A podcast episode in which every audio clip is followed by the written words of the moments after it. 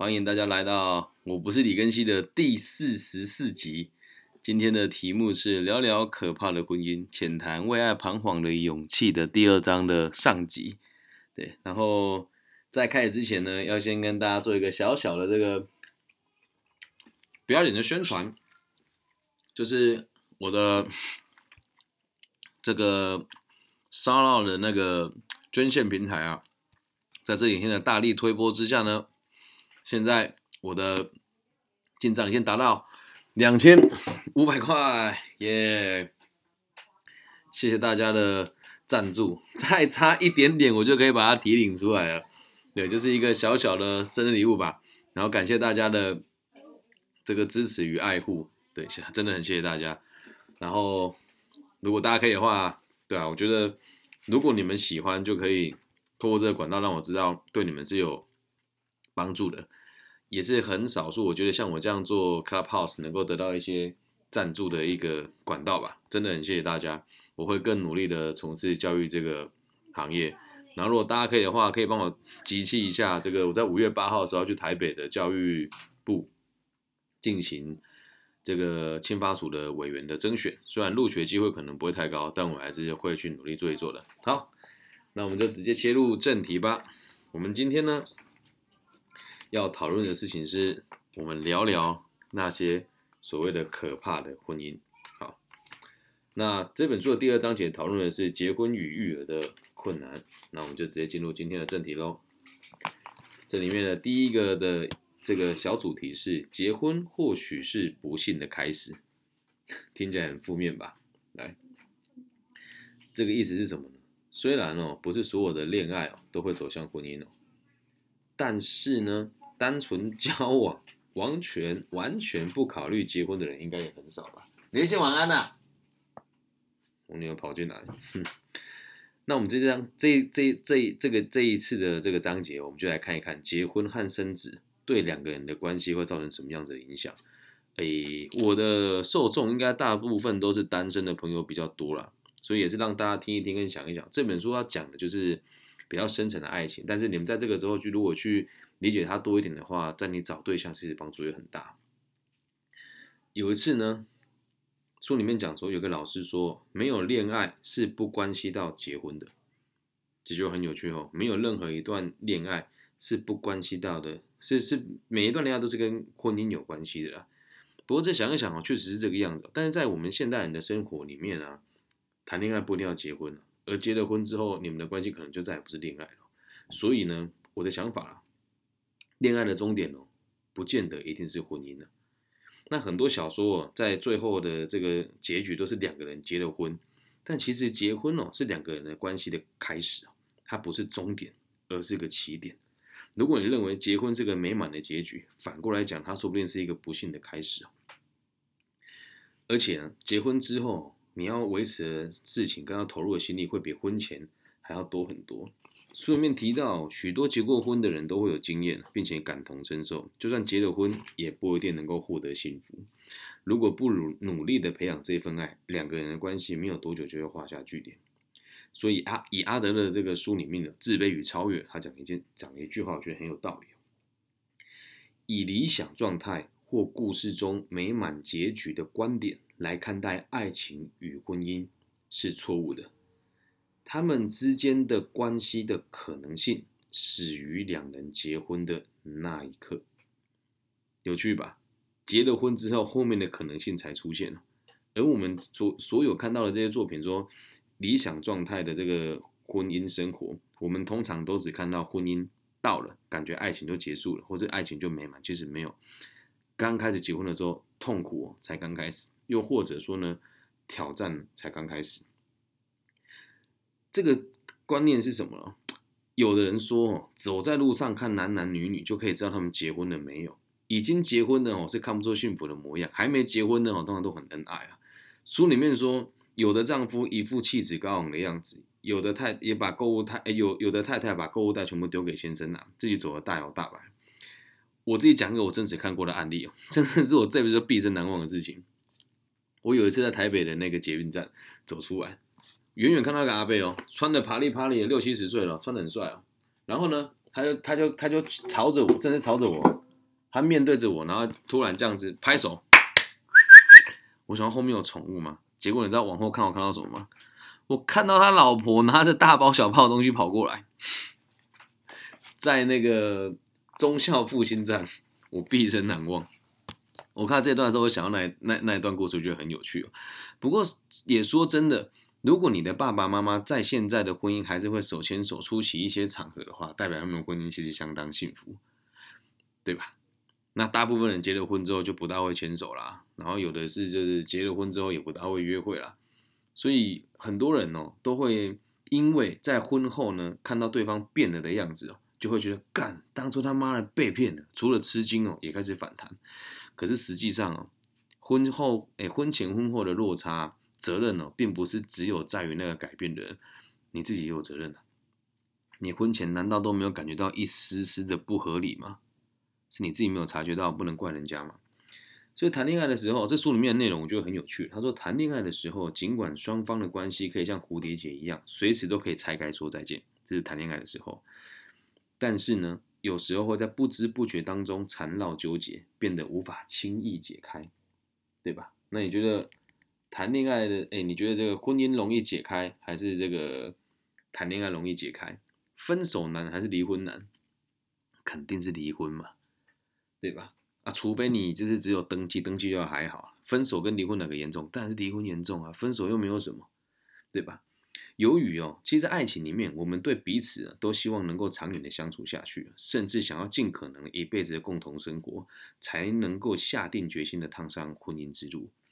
因此，在婚后呢，即使有一些状况，也无法像过去交往那个样子轻易的分手。这是为什么我们华人会讲冤家？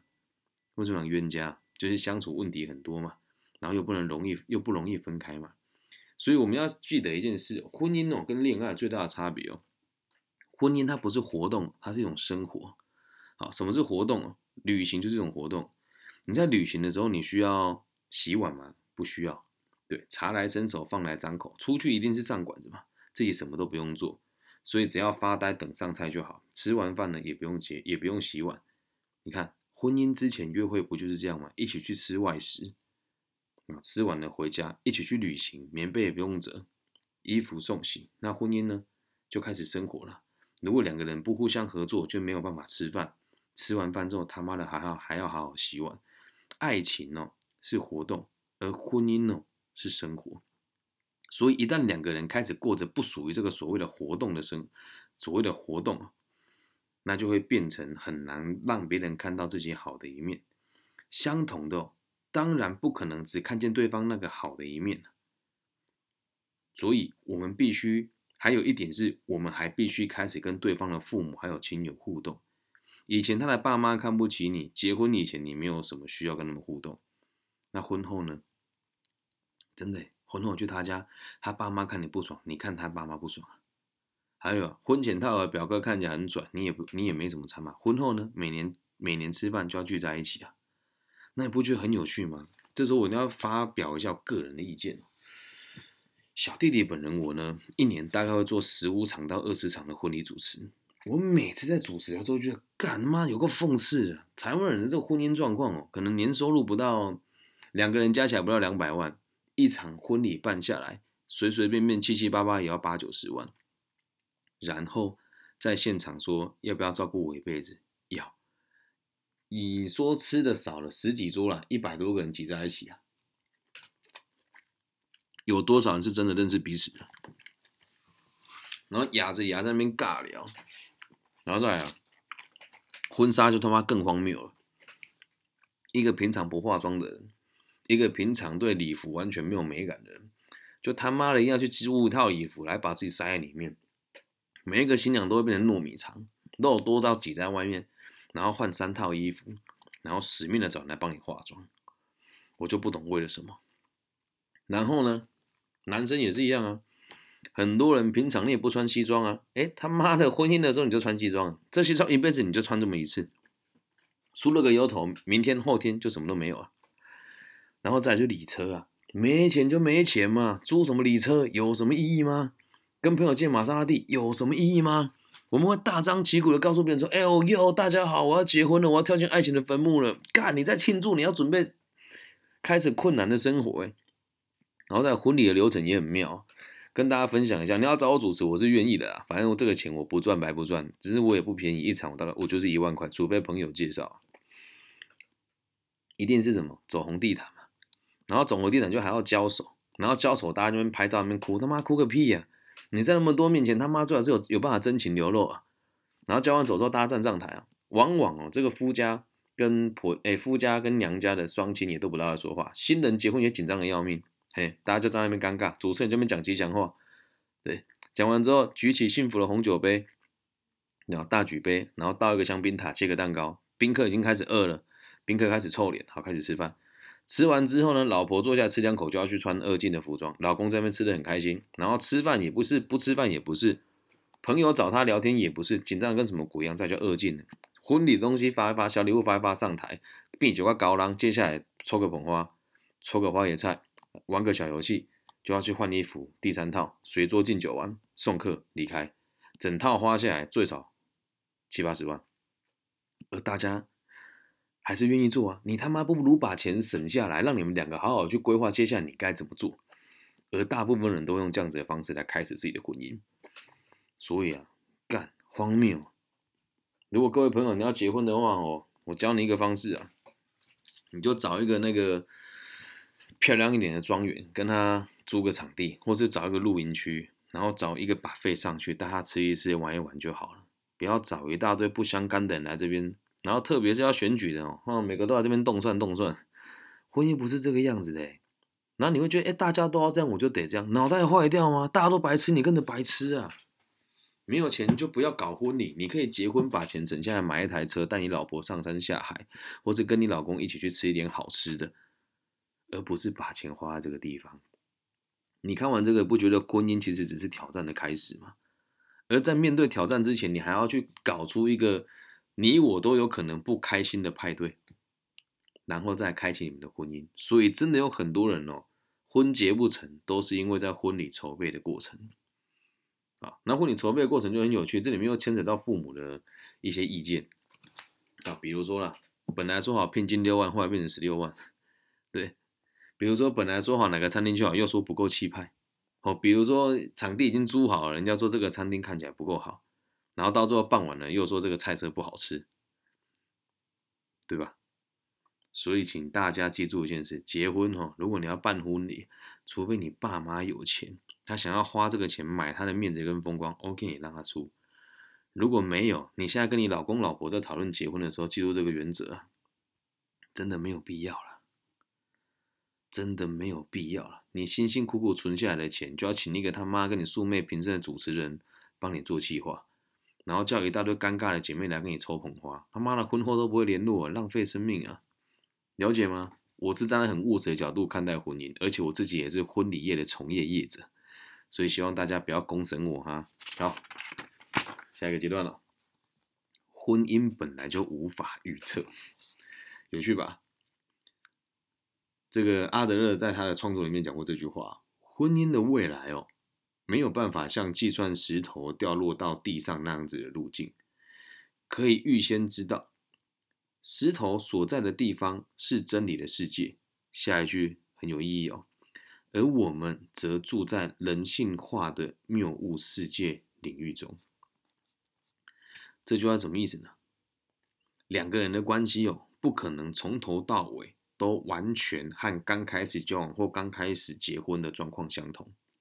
这里所谓的不完全相同，不一定只有恶化。随着时间的流逝，当然也有可能变好。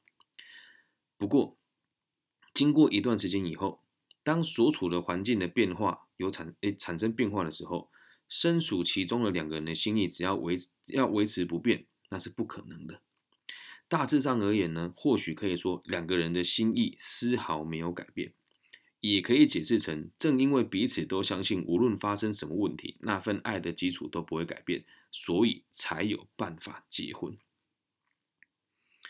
可是哦，很有趣哦，心意要维持不变是不可能的。这句话并不是要你变得讨厌对方哦，而是要你随时记住那个心中曾经抱持的那一份心意，能不能一直维持在那个地方？理解吧？你认识一个人，到跟他谈恋爱，到跟他结婚，有可能完全都没有分手的这种意愿过吗？不大可能吧。哪怕是婚姻，哪怕是是恋爱，都有可能发生哦。所以两个人的关系随时随地都是在变化的。因此哦，随时随地都在变化，所以婚姻它本来就是一个不可预测的未来。理解吗？不要以为结了婚就能够幸福了，没有，结了婚以后，那是一个无法预测的未来。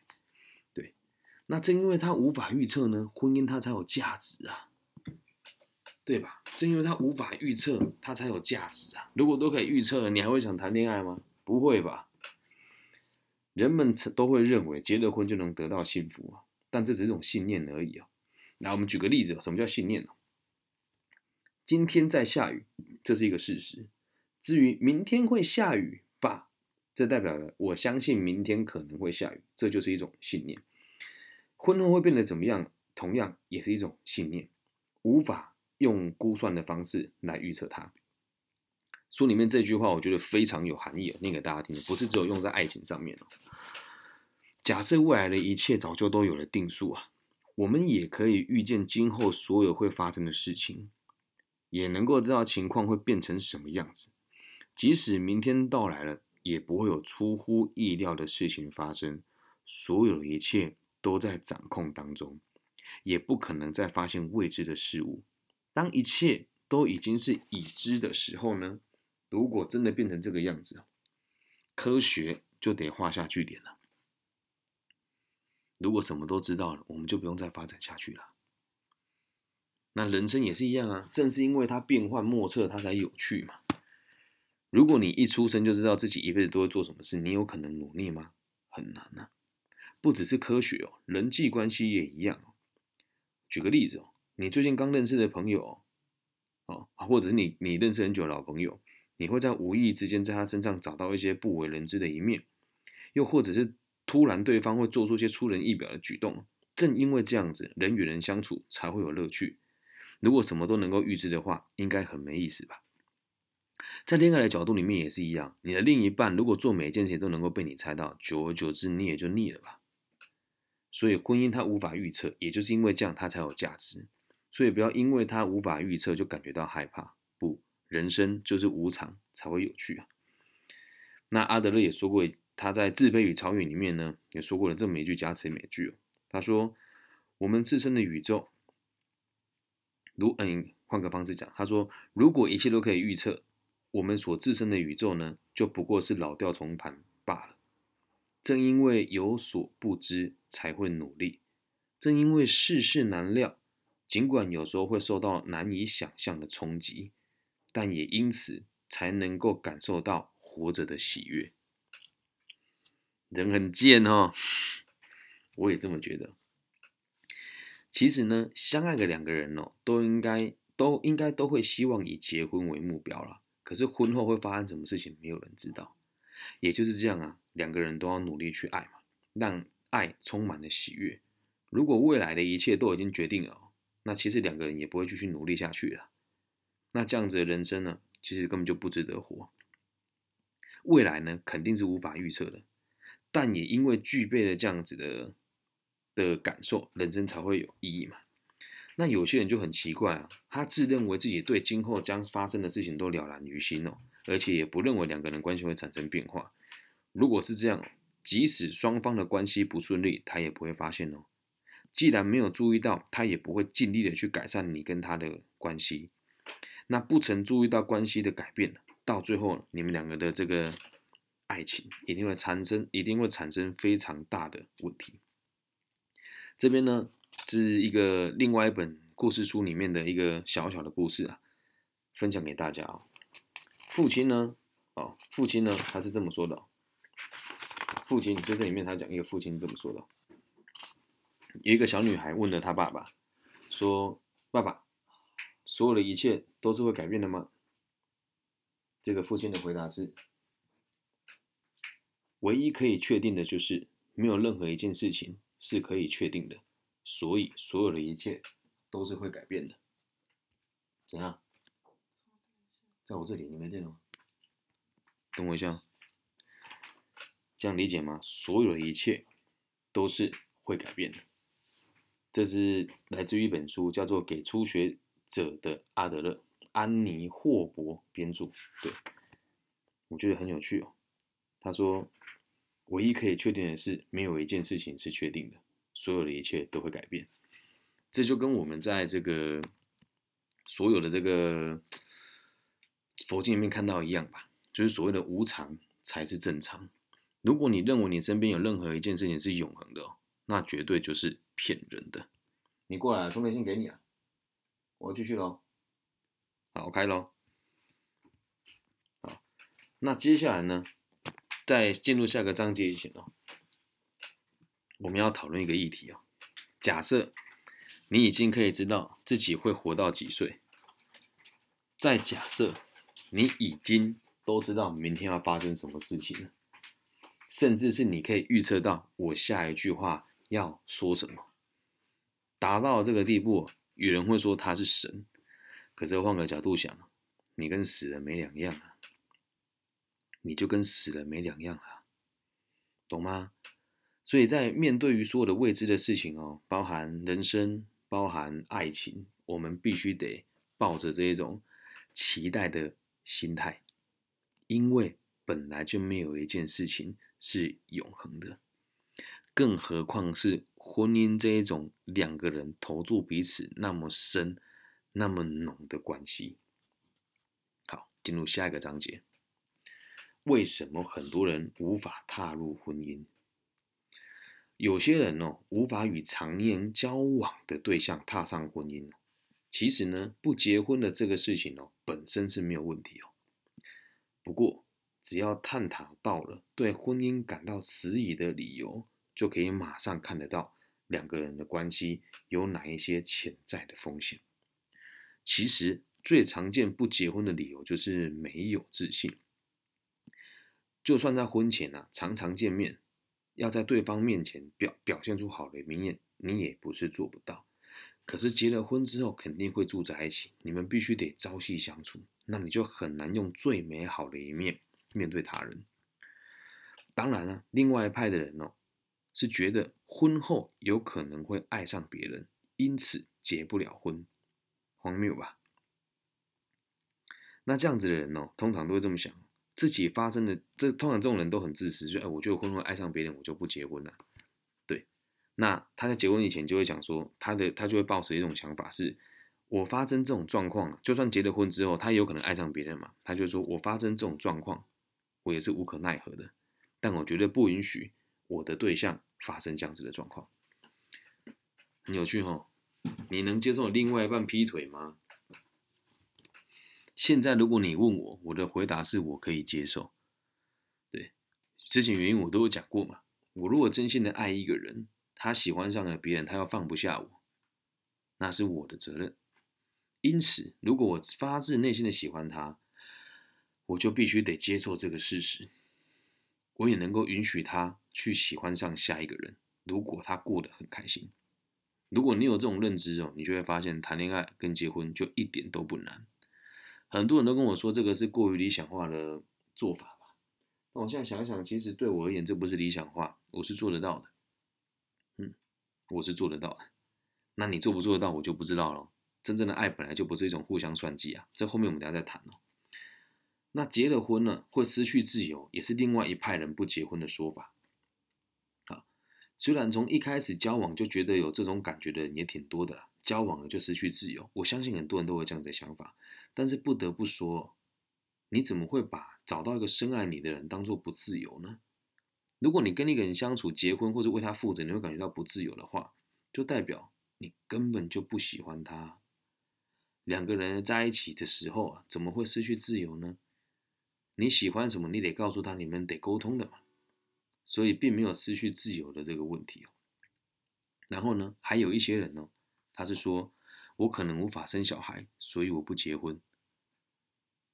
啊，很奇怪呢，谁说结婚一定要生小孩？对吧？事实上哦，确实有夫妻会因为结了婚没有生孩子而受苦。不过，他们之所以受到这种折磨，并不是生不出小孩哦。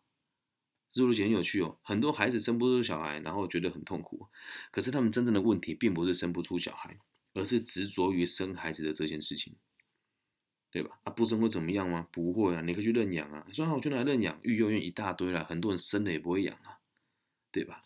也有一派人呢，他表示结了婚就一定要生小孩啊。那也因为这样子而迟疑就不结婚了。还有人说我怕生了小孩之后身材会变形，然后有人说我怕生了孩子之后要为他付出，所以就不想结婚。其实有这种想法的人呢，其实都是认为只要这这都是认为是女性会比较吃亏吧。不过确实也是这个样子，大部分的婚姻里面啊，生小孩啊、养儿育女啊，都会是女孩子的责任。我说大部分哦，在传统的意义上来说。但是现在有有越来越多人愿意这样子分担彼此的事情，所以也就是说，这样子的借口其实它并不能成立。其实说了很多啦，有时候很很我自己问我的朋友，还有看我周遭的人都会说，生小孩要养小孩，所以决定不生也不养，所以我们就不结婚。那会有这种想法的人，都是害怕自己被剥夺。什么叫被剥夺？孩子出生，就像我现在，我每天挤这一个小时到两个小时的时间做 Clubhouse，真的是挤出我生命中所有的最后一点滴了。我并不觉得自己被剥夺，对。那我因为妹妹，所以像今天回来，我为了我也不是为了她，今天回来我跟我要陪她做很多事情，对。那我在做的过程当中，有的时候别人可能会有觉得，因为小孩我牺牲了很多，但在我世界里面，我认为那是该负的责任。所以只要能够互相体谅一下就没有问题了。还有一些人更变态哦，他会觉得在潜意识当中哦，会认为孩子一旦出生呢，就会取代自己成为全家的注目焦点。所以到目前为止，如果这个家只有你跟他两个人，本来你们两个注意力在彼此身上，当多了个孩子之后，就会将注意力移向孩子。不过这想法是自私而且不妥当的。我们上面举了这么多对婚姻可能感到迟疑的理由，其实说穿了，就只是你不结婚而已啦，就是要跟不要而已啦。只要你愿意走向婚姻哦，这都不是问题。但如果你不想要走进婚姻呢，他妈的什么都能够变成问题啊！包含我觉得我老公的牙膏不从屁股开始挤，包含我老婆睡觉前不吹头发，包含。我老公炒番茄炒蛋的时候喜欢放糖不放盐，所有不结婚的理由都只是回归到一个根本，就是你根本就不想结婚。这书里面的说法啊，我个人也是很认同的。下一个章节讨论的是，如果父母反对我的婚事，我该怎么办？醒醒吧，孩子，要结婚的是你跟另外一半，而不是你的爸爸妈妈。就算他们要反对哦，你们要不要结婚，也是你们得自己做决定。父母亲哦，很有趣哦。通常啊，他们会这么认为哦。就算反对孩子的婚事，也不可能为子女的人生负责嘛。所以呢，或许将来父母亲会后悔，认为当初应该更坚决反对才对。好，有的人会这样啊。如果你婚后婚姻不顺不幸福，你父母就会说：“我当初应该要反对你。”但是呢，说真的，结婚的这个责任不是你爸妈的，是你自己的。爸爸妈妈是不能介入婚姻的呢。另一方面，父母之所以担心哦，其实真的也是为了孩子着想啊。身为子女的人，你可以对你的爸妈说：“谢谢爸爸妈妈为我担心，不过责任还是在我身上。”孩子，你要过的是你自己的人生啊，所以不能怪父母当初为什么没有反对。自己做了什么事，甚至是说，就算你依照父母的建议跟某个人相处之后结婚，关系不和睦，你也不能怪你的父母，那个是你自己的事情，能够理解吗？刚刚哦，我才结束了一个线上的义务咨询，我来看一下，他有答应我说在 IG PO 这个感谢我的文章，然后分享。不过就这么看起来，好像有诶，他 PO 了诶，大家可以看一下，我现在把它放在这个。我的这个 IG 里面，大家可以去看一下，这是十几分钟前发，哎，大概半个小时前发生的事哦。他跟我说：“老师，我想要读法律系。”我重新论述的是他的问题：“老师，我想读法律系。”我说：“干，为什么？”他说因为我想要考司法特考。你哪嘛？司法特考又不用法律系毕，我就问他了。我说那为什么你要读法律系？司法特考不用不用法律系毕啊？他说因为我不想读一个没有相关的科系去考司法特考。我说干，那就是有趣了。你读了也没什么帮助嘛，为什么你要去？他说我的爸妈应该很难接受我读了一个不相关的科系。他说我的爸妈，一般辅导老师就会说你跟你爸妈好好沟通，但我的说法是他妈的不要拿你爸妈当挡箭牌。是你自己不想而已。后来我跟他讲怎么沟通呢？我说你跟你爸爸妈妈好好的说，说我已经决定好了。因为如果我要重考，他是统测生嘛，他只能推静怡的法律系嘛，在中部只有他有开统测的这个法律的这个缺嘛。我说叫他跟他爸爸妈妈说，爸爸妈妈我已经决定好了。因为如果要重考一年的话，这个成本真的太高，而且我要考了司法特考，基本上是不需要法律系毕业的。然后我知道你们会希望我这么做，肯定是为我好。但是我已经下定决心了，人生现在是以考上司法特考为目标。还有跟我说，我爸妈要跟我讲说不可以补习，那我考得上吗？哎，我真的从来没有看过没有补习考上司法特考的人。我就跟他讲了，我们试着用一年的时间不补习自己读，然后因为他要大学毕才能考嘛。在那时候，今诶，在那一年的高考做做他的考古题，看你看自己能达到什么水平。如果真的达不到，爸爸妈妈不准你补习，你已经十九岁，你可以去工作存一笔钱，再自己去补习。讲完之后，他恍然大悟。哦，对，老师，你讲完之后，我才发现我真的是拿我爸妈当借口。嗯，但是大部分人有办法接受吗？没办法了，对吧？啊，为什么我敢说出口？因为我不在意孩子怎么评断我。我也告诉他，我说。每个人看法都不一样，也有人会说我很偏激，但是我只让你看到一个新的可能性。这个世界就是有些人比较果断，愿意牺牲比较多事情，同时脑袋比较清楚，所以他可以往前走得快那么一些些。不过大部分人都会认为这样子的做法很能写，所以回归到根本，你就得自己去想一想，你要的是什么，再跟你的爸妈讨论讨论。对，啊，大家不要觉得我唬烂你呢，现在可以点进我的 IG。里面就可以看到刚刚这位同学的感谢函了。好，那我们就回到书里面来。所以记得哦，不要把责任推给你的爸爸妈妈。婚姻也一样，人生也一样。那父母会反对孩子的婚事呢？除了刚刚举的例子之外，还有很多啦。然而这些哦，只不过都是后来拿来附加的借口。说不定呢，是因为认定了，既然身为父母就应该为孩子的婚姻表对，哎，对，就应该要对孩子的这个意见哦表示反对。但是说穿了哦，就是父母自己不够自立，害怕孩子离开自己身边而已啊。很多爸妈都讲那个不准，那个不准，这个不行，那个不行。前阵子哦，我看到他们在现场，L 马，你有在现场吗？好，L 马没有来。我个朋友叫 L 马，他打给我跟我说，哎，李根熙，我爸妈不喜欢我男朋友。哼，那照片传来我看一看，好，一看我就大概知道个性是什么样子的。呃，他人不在现场，我直接觉得她男朋友呢看起来就是比较怯懦，然后不敢为自己负责。他跟我说我男朋友是开公司的，我说不大可能，从他面相看公司应该不是他的。他说对，确实不是他的，因为他公司是让他爸爸妈妈支持的。我说那就对，他爸妈在做什么？他爸妈是某个产业的包商。我说所以想当然了，这个男生的事业应该是这个包商下面的小包商。他说对。我说那你觉得跟他在一起有未来吗？他说我觉得我们可以努力看看啊，但我爸妈觉得他很废。那我就问他，是你爸妈觉得他废，还是你觉得他废？他说：“我也觉得他有努力的空间，但是我爸妈觉得他废。”我说：“不是，是你自己发自内心的觉得他废。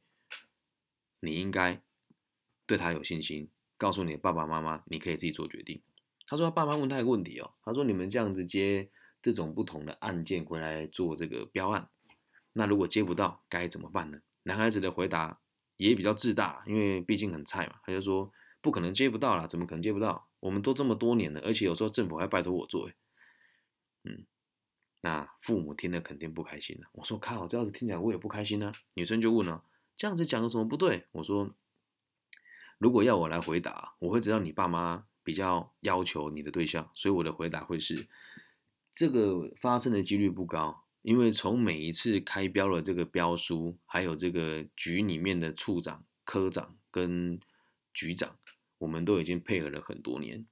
而且在我们这里面有五六个包商，我们会一起协调这件事情该怎么进行。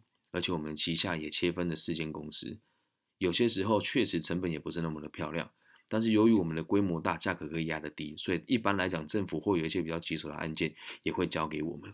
而且我觉得我们的公司跟我父母的公司在台中的这哎，在在这个区块哦，也是相当的有心得，所以我倒没有担心过这件事情。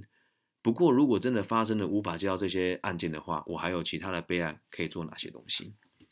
对，然后他又跟我说，嗯，确实该这么回答。那我再问你一题好了，我说好，你说。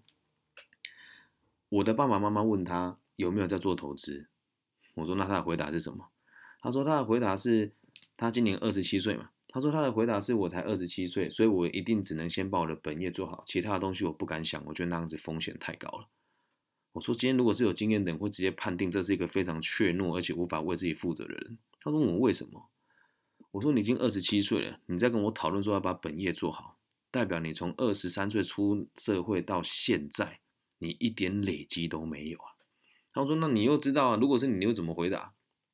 我会说：“我觉得我现在的身上资金不够，所以我并没有贸然的进出这个金融商品的市场。但是我有非常良好的理财习惯，有时候也会自己做一些短线的操作，但是不敢说是投资。但我个人认为最赚钱的还是不动产，只是以我现在的财力，可能还碰不起这个圈圈。”那你说，说完之后，他跟我讲说，啊，如果我爸妈听了这么说，他一定会让我嫁给你。那我再问你一条了。我说好。他问我，他问他说有没有打算搬出来住？我说那男朋友怎么回答？他说我男朋友的回答是有啊，我打算要搬出来住。他妈妈就问了，那搬去哪里呢？他说搬到家里附近的社区。我说干，那不就是他妈的换了一个房间而已，有差吗？他说那你会怎么回答？我说我暂时不会搬离开啊，因为家中只有我一个男孩。然后如果真的要搬离开的话，我也会跟家里的人好好的商讨过。但是在家里面的这些家务事我都会进行啊，洗衣服啊、晾衣服啊、煮饭都是 OK 的，个人的生活技能没有问题。但是如果要搬走，其实也要考量到我父母的立场。对，不过话说回来，如果真的这会变成您对我的评断之一的话，我一定可以克服。说完了之后，他又跟我讲说：“我跟你讲，那下次你可以教我男朋友怎么回答。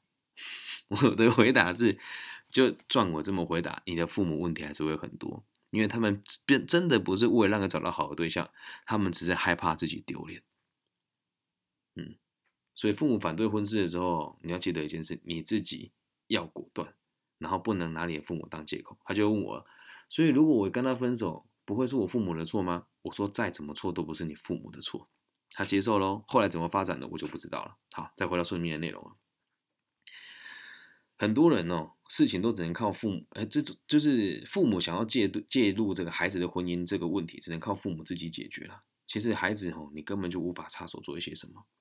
那就算父母反对你一哭二闹伤上伤散掉的这种情绪，也只能让他们自己来处理。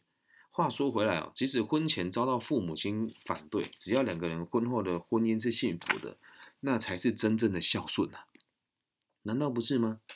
只要跟伴侣共同为双方彼此的关系而努力，让父母感觉到哦，还好当初没有反对他们结婚，这样不就结了吗？怎么可以把责任怪给父母亲呢？此外，我们做子女的也可以这么想：所谓的父母，就是那一种，即使父母这种生物很有趣哦，这书里面这么提，我觉得很有趣。他说，一旦认为哦，就算我不在这个孩子身边也没有关系，这个想法只要一旦成立，他就会迅速衰老的生物。什么意思？就是我的孩子长大了，我就可以放心的去死了。换句话说，父母在认为这个孩子没有我不行的过程当中哦，反而会让自己一直很坚强的活下去。所以，我们必须得要有一个认知哦，你跟谁结婚，跟你父母反不反对一点关系都没有。重点是婚后你过得开心，那才叫尽孝。你婚后过得不开心。那就是不孝。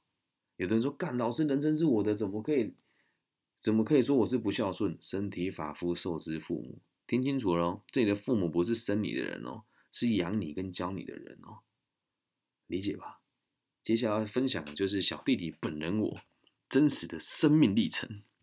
这段故事非常可歌可泣，但是呢，主角不是我，主角是把我召唤来这个世界的我的爸爸妈妈。”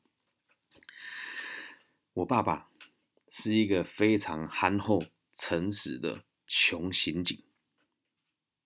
我妈妈是彰化气塘卡嘎兰卡林嘎的二房的三叔的千金。我阿公是不动产大亨。我的外公在全盛时期的时候，户头里面有大概七八亿的资金在周转。我爸爸家虽然是农民地主，但是收入就不是那么的高。我爸爸呢？会巡逻。如果你有彰化人呢，就会知道铁路巡警哦，都会在铁那个铁道附近巡逻。我妈妈她家呢，就在那个 T 一楼边啊。我爸爸就去那边巡逻，然后就爱上了我妈妈。那商人之子跟农民之子交往起来，肯定是千疮百孔。当时我外公非常看不起我爸。民国七十年的时候，警察的薪水一个月不到台币五千块。我爸爱我妈，我妈也很爱我爸。罗密欧与朱丽叶啊，无法交往嘛？这个是我爸妈的说法，是不是真的我不知道啊。好，有点传奇，但他们说了我就信了。他说，当初你阿公哦非常反对你爸跟我结婚，就我外公啊。啊，我说他怎么处理啊？他我我爸就说啊，就先有了啊。我说哈，你们这么前卫哦。我说有了之后呢，他们家人没有俩公吗？我爸说啊，我就带着他去跟他阿妈跪啊，就跟我的阿周跪啊，我阿周就准了，他们就结婚了。对，所以不管谁，真的是你自己才是最重要的。然后我就说啊，那你你们双方的父母亲现在对彼此怎么样？他说都还行啊。讲真的，在这些家族里面，我们算是婚姻幸福的。我爸妈的婚姻算还蛮幸福，虽然偶有口角。对。所以记住一件事啊，别人反对不反对哦，你要自己做决定。你们两个的爱情哦，如果因为某些人的反对就中断，就代表你们两个不爱啊，就代表你们两个不爱啊。讲的是我真实的生命故事哦。如果当时我爸没有这种干种，我现在也不会出现在这个世界上。嗯，所以记得，故事告诉我们，喜欢他就先搞大肚子，没有啦，开玩笑。喜欢他要手牵手面对一切。如果你另一半会说对不起，我爸妈说不行，代表他就是不爱你而已。不要拿父母当借口。进入下个阶段，叫做懂得盘算的人才会牺牲对方。好，这很有趣哦。为了不结婚，端出各种说法的人哦，都是因为无法预测婚后的未来，所以觉得担心害怕，所以就不结婚。会这么选择很好懂啊，应该是想到婚后会很辛苦吧，所以就不做了。于是哦，就会做出很奇怪的判断。就是重视对方的年收入跟社会地位，借此来判断婚后我们承担的风险比较低，荒谬吧？讲一句较歹听啦，找他撸管的哦，干你娘撸无水准啊，撸无这点干呐，对吧？男人有钱会作怪还是没钱会作怪？你要说两个都作怪，但是哪一个人作怪比较多？肯定是有钱的那一个。所以你们怎么会认为跟有钱人交往会比较快乐幸福呢？这样子的人认为哦，虽然无法预测婚后会发生什么事哦，但是如果对方有钱、社会地位高，要面对的困难应该会比较少吧。于是没钱的、没有固定工作的人哦，就会被排除在这个替补名单之外。不只是因为和这样子人在一起无法预知未来会发生什么事，甚至是认为哦，就算有办法预测哦，也会难以幸福。我认为啦。如此设想人家所说的幸福的人哦，实际上他不是真的幸福，而是成功哦。好，那至于幸福跟成功的差别，下面的章节我们会再提哦。也会有人认为啊，结婚的对象如果是名人，自己的价值就会因此而提升阿德勒说，这样子的人哦，是牺牲他人以夸耀自己价值的存在。或许对方没有意识到自己因此牺牲哦，但是哦，如果知道自己被爱不是因为自己的本质。而是因为自己的财产或社会地位的话，那应该会很难过吧？话说回来哦，也有些人认为，只凭原有的样貌和条件，应该不会有任何人喜欢自己吧？于是就利用财产跟地位来获得他人的爱，甚至用这样子的方式来达到结婚的目的。不管怎么样，用任何的形式哦，只要利用他人作为满足自己欲望的手段哦，就是所谓的牺牲了对方，就无法达成真正的对等关系。唉，这一段啊，讲出来一定很多人会骂，可是这是实话。很多足科工程师的老婆哦，都是这种心态啊。很多足科工程师哦，这些阿仔本身心态也就是这样，我没人爱啊，就很多人这样啊。喂，我以前做房总遇到这种人，干，以前那个谁都不喜欢我，现在年收一百二、一百三，干，那女生又贴过来了。啊，我老婆就这样，她说她想跟我结婚，她真的很现实哎。不过我觉得这样也是正确的啊，我现在有能力保护她。我每次听她讲这种话，我就觉得很痛苦啊。到底是什么时候婚姻变成一定要一个强一个弱啊？为什么就不能是一双手呢？两个人都愿意为自己负责，为自己的人生打拼。你说啊，靠，要带孩子啊，带孩子怎么办？现在也有很多家庭，孩子早上给保姆带，晚上会来夫妻一起带啊，并不是没有啊。所以记住一件事哦，什么叫一双手？知道吗？人与人相处，婚姻就是一双手了。如果今天一个人很强势，一个人很弱势，你们的关系一定不会对等啊。所以，请你不要再拿金钱跟地位去衡量你的对象了。重点是他会用想什么样子的心态跟你相处。他在外面钱赚再多是他的事情，有能力搞定事业，不能搞定家庭啊。他在外面身份地位再高，他不能搞定他的家庭啊。在外面可以对人家呼风唤雨，可是回到家里面只有你跟他两个人呢，能够理解吗？所以啊，回归到根本哦，生活形态才是真正的问题，生活形态才是真正的问题，而不是他的身份跟地位。视经济上的安定或社会地位为结婚条件的人很多，但相较于生活形态的问题哦，那些都是小事情。只要双方能够明白彼此的生活形态，就可以预测出两个人以后的发展会是怎么样，并不是说一定会，诶，并不是说，诶，只要知道生活形态就会知道变得怎么样啊。但是如果两个人都能够理解彼此的价值观了，你们就能够对彼此付出更多跟体谅更多嘛。那在生活上，如果已经知道大家价值观不一样了，就只要提出一点不同的看法，两个人的关系呢就可以慢慢的有所改善。所以要先认知一点哦，经济状况或社会条件不会构成婚姻的重大问题。如果会，那就是他妈的你太势利了，对吧？像我之前女朋友就是这样啊，她觉得我不够有钱啊。反方向来讲就是势利啊，但是从正方从正向的角度来讲，就是她不爱我了。这样能够理解吗？很多父母都会告诉孩子哦，做什么都可以啊，等你赚了钱之后再说。然后可能会跟他说：“哼，你现在还想出去玩？你也不看是谁赚钱的。”那孩子会因为这样就失去了他想要尝试各种可能的这种可能性。那也会因为这样子，他的认知就会是赚的钱才是最重要的，所以他的价值观也有可能会偏差。所以很多人会以经济优势为为由控制别人的生活，那这样子生活就不会太和睦啊。有时候经济上的优势的人呢，他就会自己感觉哦，我赏你一口饭吃，你还想怎么样的这种错误观念。哎，讲一句难听一点的，如果你本身不工作，然后在家里也不帮忙做家务，你老公一个月赚二三十万，你在家里爽，你跟被包养有什么差别？你说我搞老师，你讲这个话会被攻击哦。没有听清楚，我说你什么事都不做。如果你结了婚以后，有把家里打点好，有把孩子照顾好。有跟你老公一起分担这个家里的家计，你不叫废物，你叫家庭工作者。所以重点是生活形态怎么样？这里就要举一个很真实的案例哦，这个很可怕的。你要爱情还是要面包？你要爱情还是要面包？如果你想要被包养，你选的就是面包，没有爱情，两者是不可兼得的。会想钱跟爱情同时出现的人，代表你心里面已经失去了爱人的能力。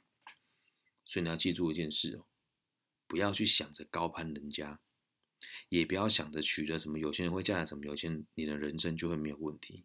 一旦你这么做了，问题才刚刚开始。重要的是未来的发展，而不是他现在有多少东西可以让你挥霍。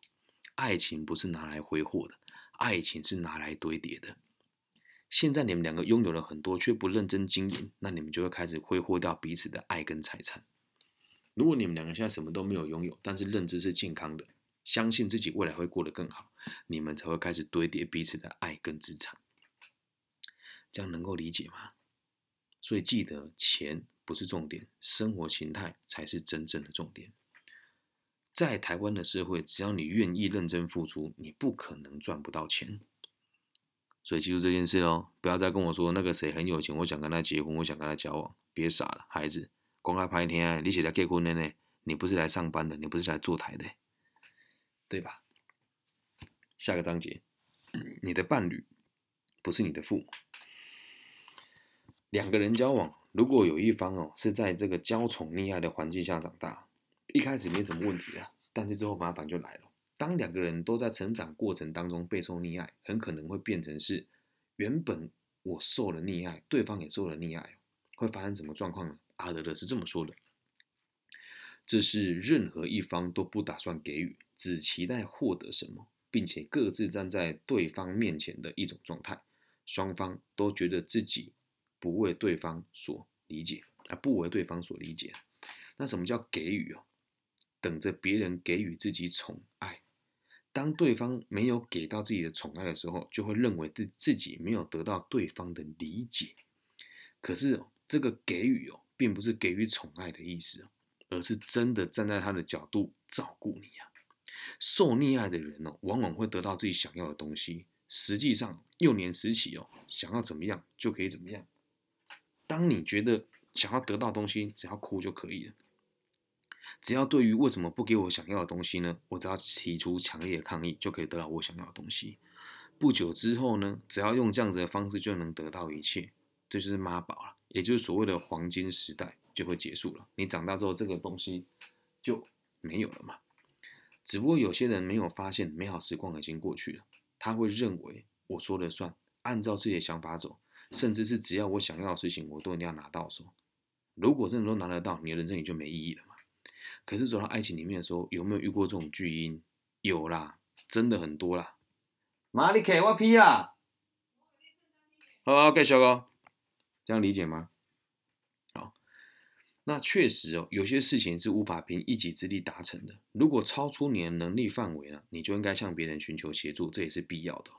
可是呢，有些人呢，认为所有的事情都该凭一己之力完成，有时候也不想向他人协助，反而会给你周遭的人。带来困扰，所以一个习惯向人求助的人，跟一个完全不向人家求助的人，都是两个极端点，在哪个地方都不大合适，必须得折中不过另一方面来说，认为接受他人帮助理所当然哦，这也是一个问题哦。只要求助他人就要伸出援手，可是有时候那是对方的好意，那不是义务哦。所以你对你的对方提出要求，他可以拒绝你的哦，那不是义务哦，那只是出自于他对你好意，谁也没有欠谁哦。因此。在这个状况之下，我们就会认为每一个人都应该按照我们自己的期望去行动。那如果你是这样子的人哦，别人不照你的期望的话，你就会对他发动攻击。但你要记住一件事哦，你的伴侣他妈的不是你的父母诶，他不可能像你父母一样，什么事情都听你的，对吧？那如果你的对方无法让你操控，无法照你的方式去进行的话，你就会觉得你很难跟他相处下去。这个其实是很错误的做法。交往时或许会为了培育爱苗而努力，但一旦结了婚，却因为能长相厮守而感到安心，于是就不再努力博取对方的欢心了。很多人都是这样啊，觉得婚后就算了。所以啊。婚后必须以不同的方式来努力增进彼此的关系。只是如果你是在溺爱的状况之下长大的孩子呢，你无法接受对方的改变。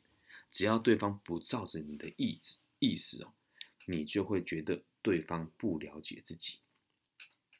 我举一个真实的案例啊，我有个朋友，这个女生工作能力很好，她的老公呢？当时参加了一个类似传直销的这个团队，然后老公一开始做的时候，老婆非常的厌恶，但是老婆看着老公这么投入，也就跟着一起做了。做了之后呢，反而老婆做的比老公还要好，老公就极尽百般的刁难她。我这个朋友问我说：“为什么会这样？他做了我支持他，我做不了，为什么他还会生气？”我说：“他要的，他要的，从来都不是你比他强。”他要的是你能让他很有面子，而现在太有面子了，他却觉得自己很尴尬、很丢脸。这孩子就是在饱受溺爱的状况之下长大的。他很常跟他说：“你怎么那么不能理解我？为什么你都不能了解我的心意是什么？”但反过来讲啊，他把别人对他的好当做理所当然了。所以记得一件事哦，人家讲妈宝妈宝，不是指单单针对于说他很听他妈妈的话，还有一个可能性是他完全都没有长大，而且沉溺在于过去人家对他的溺爱当中。这样能够理解吧？但我们这个年代跟当时不一样以前那个年代哦，阿德勒常，我们先回到书里面，阿德勒常常提到有关于溺爱或受溺爱的问题哦。他说，在我们的文明当中啊，不管是社会或家庭，都不会希望受溺爱这样子的过程被无限的延续下去，对吧？因为我们的文明认为，一个人不付出任何贡献，却总是居于。目标的哎，居总是居于注目焦点，这是不恰当的。但你不觉得很有趣吗？一个人不付出任何贡献，但是却居于注目的焦点，有没有觉得好像在讲某些人？大学生，大部分的大学生对社会都是毫无贡献，而他们是过得最自在的一群人，而且父母对他们都是溺爱的，给他们钱，并且不要求他们学习。唉。很可怕吧？所以不付出贡献哦，却身处在注目焦点当中。如果你很习惯这样子的话，你以后在婚姻跟爱情就会很痛苦。但是不好意思哦，现在大部分的大学生都是这样，不肯付出贡献，然后却让大家都关注到你的身上。你过得很轻松，你过得很快乐，你父母赚钱给你花，你什么都不用做，对社会也是不闻不问，可能会打工，但打工来钱就拿去买 iPhone 嗯。可是大家却不会对你有任何的责难，而还会把它视为是每个人成长的必经过程。这就是为什么现代人谈恋爱会有这么多奇奇怪怪的问题之一。讲了解吗？现在看到这边有没有觉得婚姻很可怕？以上就是今天这个浅谈为爱彷徨勇气的第二章上集的全部内容。好，那希望对大家。有帮助。如果听了觉得很喜欢，或者是你现在是之后借由这个 Pocket 的 SoundOn 的平台听到这个节目，如果你喜欢的话，可以私信我，或者是在频道里面找到赞助的地方，我会很开心有你们的支持。那我就先把这个 Pocket 关掉，然后进行现在线上的自由问答。